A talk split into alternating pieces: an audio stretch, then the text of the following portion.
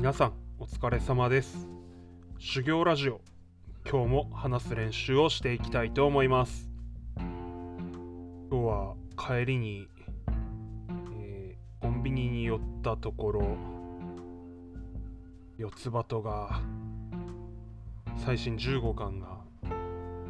並んでいました。来たこれと思ってですね。早速購入しまして抱くして幼稚園の食器やら皿洗いやら終えた後ですねご飯食べながら見ました。非常に良かったなという感じで、まあ、最後のエピソードが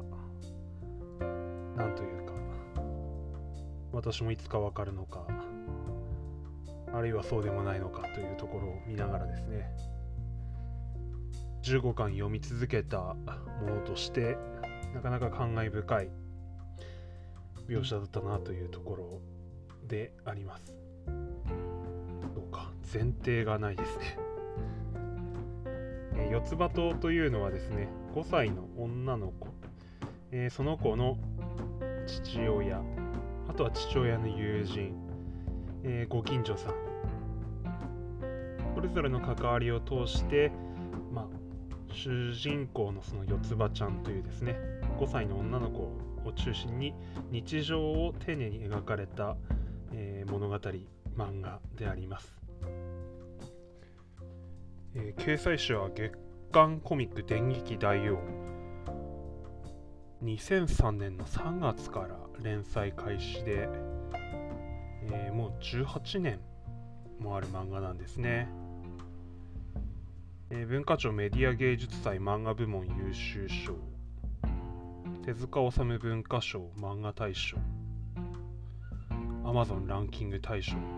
まあ数々の受賞歴がある作品です。作者は東清彦先生ですね。キャッチコピーはいつでも今日が一番楽しい日ということになっています。そうかもう18年も経っているのか。私はあの弟があの一番下の3番目3兄弟の一番下の三男が、えー、集めていた漫画をそうですね彼はあのアパート住まいなのである程度貯まると実家の自分の書棚に持ってくるんですよね。で私がそれを持ってっていいかっていう了解を得て自宅に持ってきたっていうですね。まあちょっとした強奪ですよね。あのそんな感じでそのその後買い足しているというような中身がある漫画になります。なかなかいい漫画です。そうですね。なんというか本当うちの長男が四つ葉ちゃんの年になりましてですね、えー、同じ5歳ということでなんか行動がですねはなるほどなと思うところもあったりもしてきているというのが実感としてあります。えー、まあ、本巻15巻でもですね四つ葉ちゃんが絵の具を使って絵を描くというエピソードのところがあったんですけれどもそういやうちの長男も絵の具使って先日絵描いてたなと思ってですね彼が何を描いたかというですねとですねマイクラの土のブロックを描いてました。土の上にあの葉っぱ生えてたのでですね。なかなかこうちゃんと四角い独創的なブロックでしたね。あとはなんか敵も緑色のやつ作っててまあうまいもんだなと思って見てましたけれども。まあ、初めての絵の具の作品がマイクラとはいかにも彼らしいなと思いながら見ていたころですバトも出ちゃったんで今度は異世界居酒屋の部か空挺ドラゴンズがいつ発売になるのかなというところで、まあ、楽しみですねさて話は変わりまして筋トレ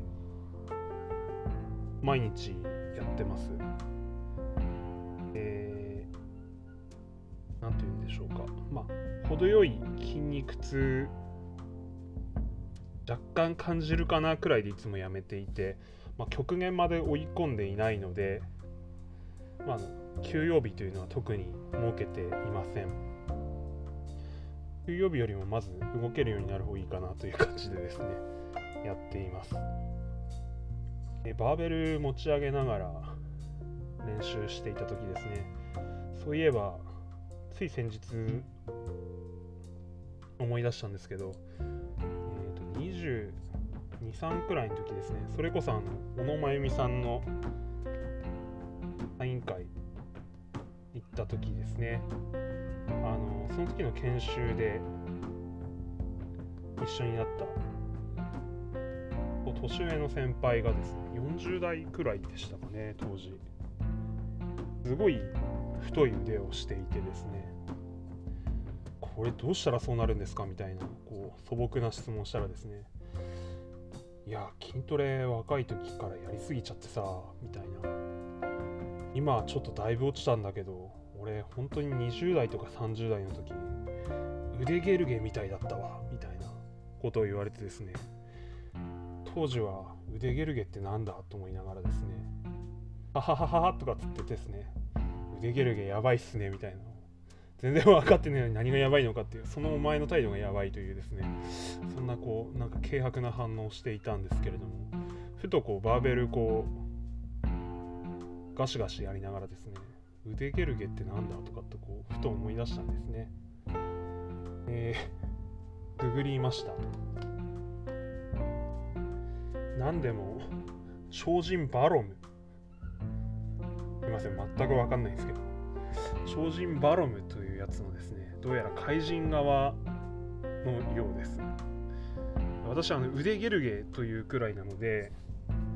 えー、ググる前までですねなんかすごいこうとにかく腕がこうバンプアップしたですねこうムキムキしたそのポパイ腕腕に体がついているくらいのですね怪人な腕ゲルゲっていうんで、まあ、敵敵っぽいなみたいな感じのイメージはあったのでそんな系統のやつかなと思ってこう見たんですよね。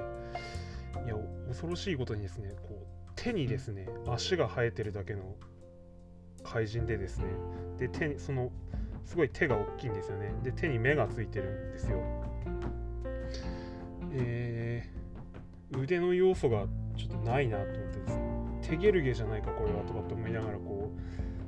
えー、ググったこう画像を見てですねちょっと一人でツッコミを入れてしまったというのがあってですねこれと同時にこう思ったのがですね当時「母腕ゲルゲすごいっすね」みたいな感じで反応してるんじゃなくてもしかしたらあの人は俺の腕腕ゲルゲみたいやったでっていうこうボケだったんじゃないかなと思ってですねや腕ゲルゲあれ手ゲルゲじゃないですかみたいなですね。こうツッコミをもしかしたら求めていたのではないだろうかというのをですね134年過ぎてからえ調べることによってこう思い出すという。なぜあの時私はすぐ調べなかったんだろうというですね。非常に何て言うんでしょうか。若干反省したんですよね。なのでちょっとその日はそれぞれの種目ワンセット多くトレーニングしました。すいませんでしたみたいな気持ちになりました。腕ゲルゲならぬ手ゲルゲの話もこのくらいにして。明日は3月3日、えー、おひな様ですね。私は、そうですね、いとこ7人いるんですけど、女の子1人で、ま、ほぼ全員男でですね、おひな様とかっていうのは全く縁がなかったんですけれども、あまあ、それでもいとこの女の子のおひな様飾ってるのは、えー、見に行ってこれがおひな様かと。思って見てた記憶がありますが、まあ、妻の実家の方はですね、えー、めいもいてですね、まあ、おひなさまを出すみたいなので、えー、結婚してからそういったものをこうまじまじとこう見るようになりましてなるほどなと思っていました。なんというか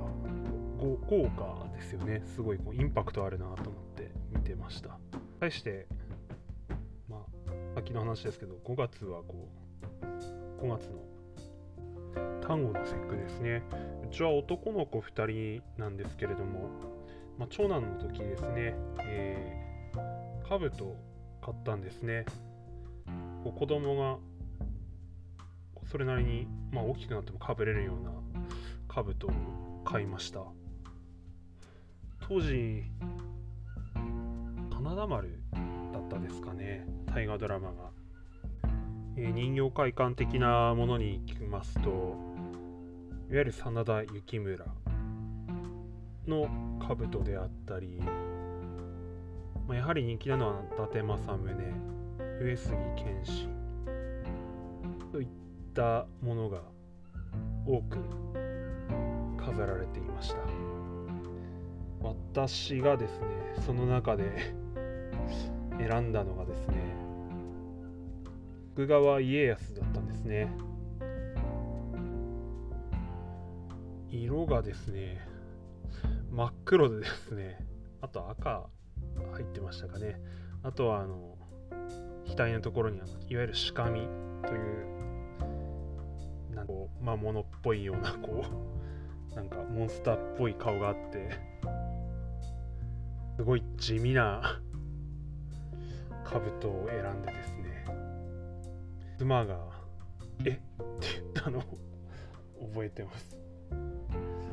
同じ家康の兜でもですねいわゆるなんか平安時代みたいな時のあの何て言うんですか吹き返しっていうらしいんですけどほっぺのところをこう頬のところこう反り返ってるようないわゆる兜然としている我々のイメージが作ってくれている兜の形ってあると思うんですけど。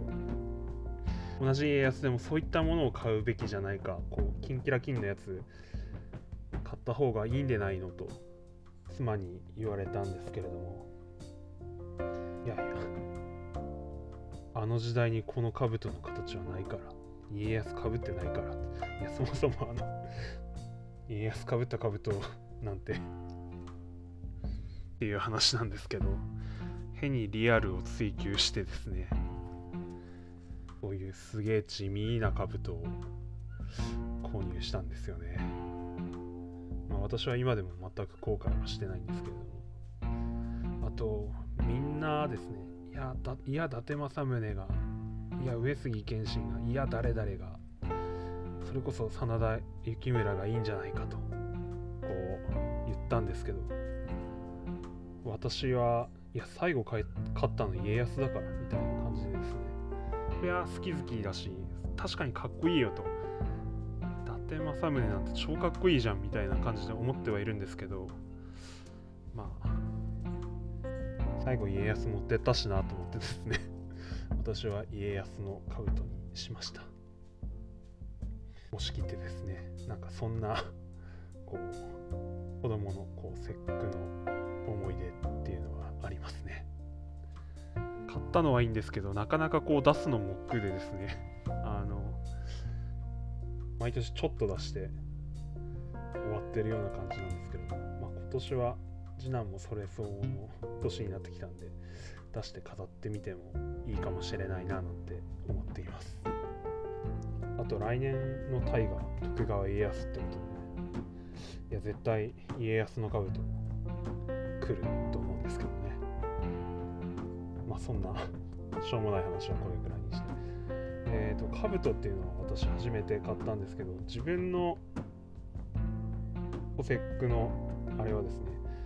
鯉のぼりでした。えー、前もちょっと別のエピソードで話したんですけれども、まあ、亡くなったじいちゃんがですね私が生まれた喜びのあまりトラクターで山に山っつっても自分家の山ですけど突撃していって木を切り倒してその木を引っ張って帰ってきたというですね。その木を、えー、畑にドカンとこうあ人が1人湯に入るくらいの穴を掘ってですね毎年こう4月くらいからドカンとこう道路に見えるように建てまして56匹の鯉のぼりをしばらく上げてたっていうイメージがあります。なのでなんか来客とかはどこどこという村の外れのあの鯉のぼりがある家でみたいな感じでこんな目印にしながら来てたなというような思い出がありますね。で天気悪くなるのにちょっとしまうの忘れちゃった時とかはたまに娘ピンク色のお姉さん鯉が隣の村まで飛んで家出したとかですね。そういったことがあったんですけれども、まあ、隣村の畑の人がこれはお前んちのだって言って言ってですね持ってきてくれたりした。そういった温かいエピソードもちょっと思い出したりしますね。なかなかこういうことを時々思い出すと、えー、自分大事にしてもらってたんだなとあの私のみならずあの弟たちもですねそういったことを感じますね。なんかこう四つ葉とを読んでですねそういったことも思い出すような結構こう今温かい気持ちで過ごします。オチがないですね。でもまあオチないっすけど今日はこのくらいで終わろうかなと思います今週金曜日3月5日は、えー、ポッドキャストアワードの組織ですね。えー、古典ラジオはもちろん、私が聞いてお世話になってるのは農家の種。ね、この2番組がノミネートされてます。楽しみですね。えー、受賞に備えて乾杯をしたいなと思いますとあれですね最近ペアジさんもペアジアーカイブズの音楽ご自身で作られてましたね聞いてすごいかっこいいなと思いましてちょっといいなと真似しようかな。自分もやってみたいなとかって思ったりもしています。ちょっと